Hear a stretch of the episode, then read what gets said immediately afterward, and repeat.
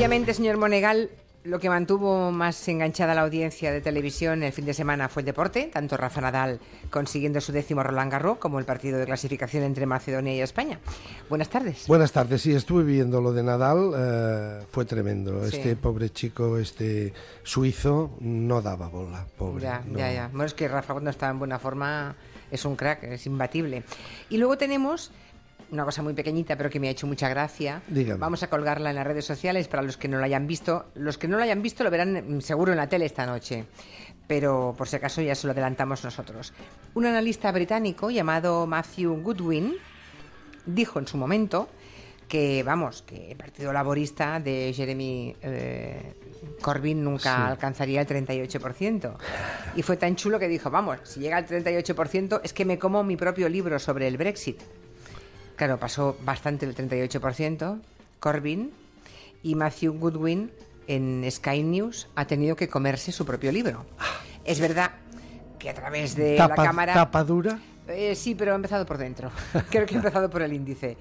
Y se ha comido un par de folios. Ahí lo habrá, ahí lo habrá dejado, ¿no? Pero Bueno, si esto ocurre aquí, pues ya ve, indigestión total. Ni le Porque cuento. nos lo comeríamos todo. Aquí normalmente se hace aquello de si tal, me afeito el bigote o me dejo barba. Sí. Todos barbudos. O dicen, bueno, o dicen, si me imputan, dimito sin que nadie me lo pida. Pedro Antonio Sánchez en Murcia, por ejemplo, ¿verdad? Bueno, ha sido una- un fin de semana de mucho estreno. El sábado en la 1 se estrenó No es un sábado cualquiera. La verdad es que no tuvo ningún éxito. La verdad es que era un sábado cualquiera. A ver, los esfuerzos de televisión española con este programa querían de alguna manera desmarcarse de las polémicas que habían tenido este tipo de espectáculos que siempre, siempre se los daban a José Luis Moreno. Esta vez se lo han dado una productora, una productora que se llama Veralia, del grupo Vocento. Y a ver, ¿qué quiere que le diga? Eh, tampoco es para esta audiencia tan mala, ¿eh? Tampoco es para un 6,2. Al frente de esto está un muchacho que no está muy rodado todavía en televisión, pero sí que tiene una trayectoria de teatro importante, Fernando Gil. Este muchacho ha hecho Durrenmatt. Este muchacho ha hecho Buero Vallejo en teatro. ¿eh? Pero claro, en televisión, ¿qué ha hecho? Por ejemplo, Anclados. Usted no lo recuerda, No. pero Anclados fue una serie que hicieron en televisión española, en Telecinco, que era tan mala, tan mala, tan mala que la tuvieron que quitar al cabo de, de tres o cuatro semanas, ¿no? O cinco. Eh, a ver, a, a mí me preocupa esto, ¿no? Es decir, un actor que en teatro y en cine pues se mira los guiones y me han propuesto estos guiones y me los estudio y me lo... ¿Verdad? Ya. Llega a la tele y lo que sea. Deberían tener también la misma meticulosidad como cuando estudian un guion de cine porque les proponen una película y dicen, no, yo este guion no lo quiero hacer porque no me parece. No, en cambio en televisión lo que le suelten, ¿no? Esto de no es un sábado cualquiera, es una combinación de los guiñoles de Canal Plus eh, de una manera rupestre, una combinación de cantantes, concurso, Bueno, ya lo veré, porque es que me lo pone de una manera que a no sé qué pensar. desastroso del todo no. Ahora, imaginación, innovación, No, tampoco. tampoco ninguna. El viernes Antena 3 estrenó un concurso que se llama Ninja Warrior. Consistía en esto. El dominó, agilidad y potencia de salto son las cualidades necesarias para superar el dominó.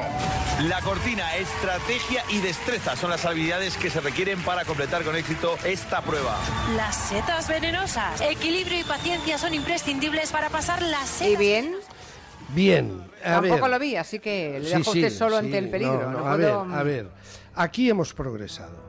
Aquí hemos progresado porque normalmente cuando hacen este tipo de espectáculos, cuando la tele ya nos plantea esto, siempre con un fondo de palangana de agua, siempre hay un fondo de palangana. En todas las pruebas de este grupo Ninja Warrior, de gente, cuidado, gente muy preparada, ¿eh?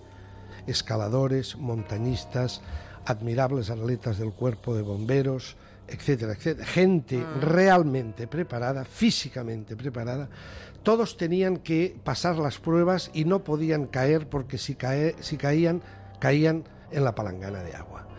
Cuando usted vea palangana de agua en un programa de televisión, es la la señal de que ha llegado el verano.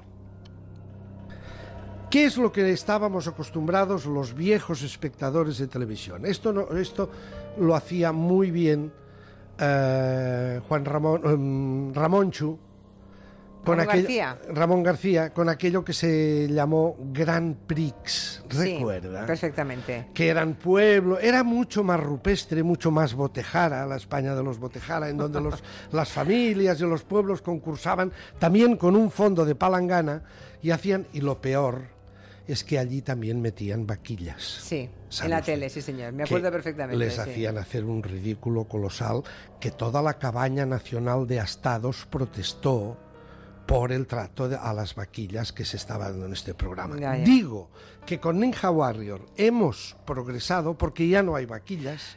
Perdóneme, es que le voy dando vueltas. O sea, usted los programas en los que hay algo donde mojarse, un charco, una Sí, piscina... son palanganas. Son programas con palanganas. Son palanganas, Vale, son vale. palanganas de agua. Hay Ya, cuatro ya, más o menos grandes, pero palanganas. Sí, son Vale, palanganas. Y esto es la llega- el advenimiento del verano. ¿eh? Eso quiere decir que ha llegado el verano. Entonces, yo de este programa, que es muy entretenido, Sí. porque los aspirantes realmente son atletas, bueno, ganó un muchacho que es ecuatoriano, que se llama Isaac Estevez, que era un prodigio de elasticidad y de fuerza combinadas, ¿eh? las dos. Y y a, mí, a mí me gustó mucho. Lo único, mi único pe- pero, ninja. ¿Por qué le ponen ninja? Lo de ninja se lo podían haber ahorrado. Debe ser para algún royalty, porque de- de- este debe ser un programa comprado, eso que llaman gente que inventa formatos por el mundo y luego las cadenas los compran, no pueden cambiar el nombre, pero lo de ninja a mí me sobra. ¿A qué le llamaba usted ninja? Al tortuga ninja, águila roja. Águila roja, ese, exacto. sí, ese sí que era un tortuga ninja. ¿Ve? Es que claro, a, a Monegal sí. le ha molestado, pero si esto lo tengo yo la exclusiva pero- para pero referirme aquel sí, al aquel- águila roja. aquel- pero aquel era tortuga. Oiga, hablando de gente preparada físicamente, el otro día vi una entrevista a Kilian Jornet, ya sabéis, escalador, ese gran caminante que atraviesa montañas y cimas como si tal cosa. Pero que en un plato de televisión es más parco que una tortuga. Y en ¿eh? un, sí, y en un estudio de radio también. Bueno, pues Kilian Jornet fue entrevistado el otro día. Sabe que ha subido el Everest dos veces en 20 días. Sí, sin pero- oxígeno y sin, sin, nada. sin nada. Dice, y no he subido una tercera porque mm, Bueno, es no que, me dio. es no que en la entrevista me reí mucho porque de pronto dice, hombre, yo subí el Everest, la verdad es que el Everest me lo imaginaba más alto. me pareció No, este- sensacional. este porque no es pose, es que no, es así, No, no, ¿eh? es así. Este Él es así. Esto se este chaval se pone y, y- y nada, Sí. y es lo que dice usted, sin oxígeno, sin nada. Sin nada, sin Sherpa, él sin- solo. sin nada, él- Dice, bueno, lle- llegué allá arriba y había unas cuantas banderas y tal, pero vamos, que yo me lo imaginaba mucho más alto aquello. Impresionante. Bueno, lo último ya. Momento televisivo emotivo, el de Teresa Campos, ¿no? Ah, que con llamó bigote a Rocet, llamó, sí. lla- llamó a la gala. Sí, es que se emocionaron por lo visto. Nada más que decirte que beso bien grande. yo también, que nada, que sepas que nada ha mermado lo que siento por ti. Y como yo tengo, no tengo incapacidad para eh, sacar de mí los sentimientos, incapacidad que tú tienes, te digo adiós, te digo que te quiero mucho y te digo cuídate, te amo.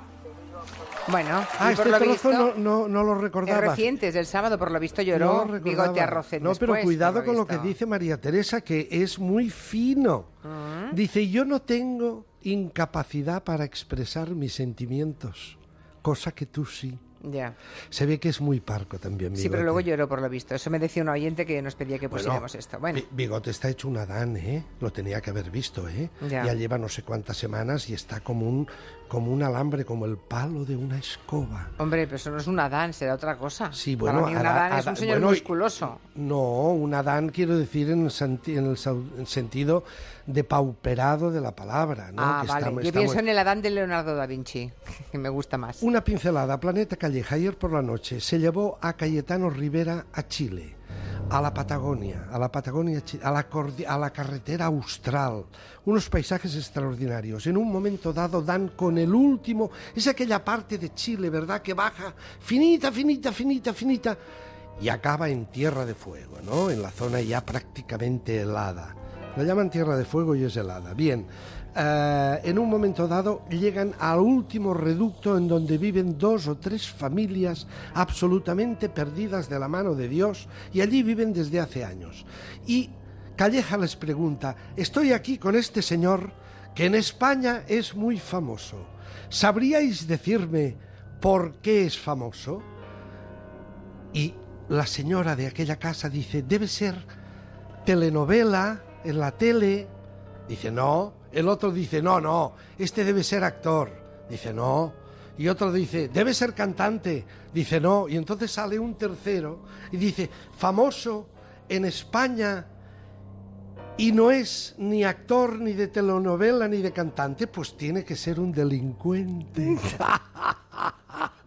Vale. Fantástico. Hasta mañana.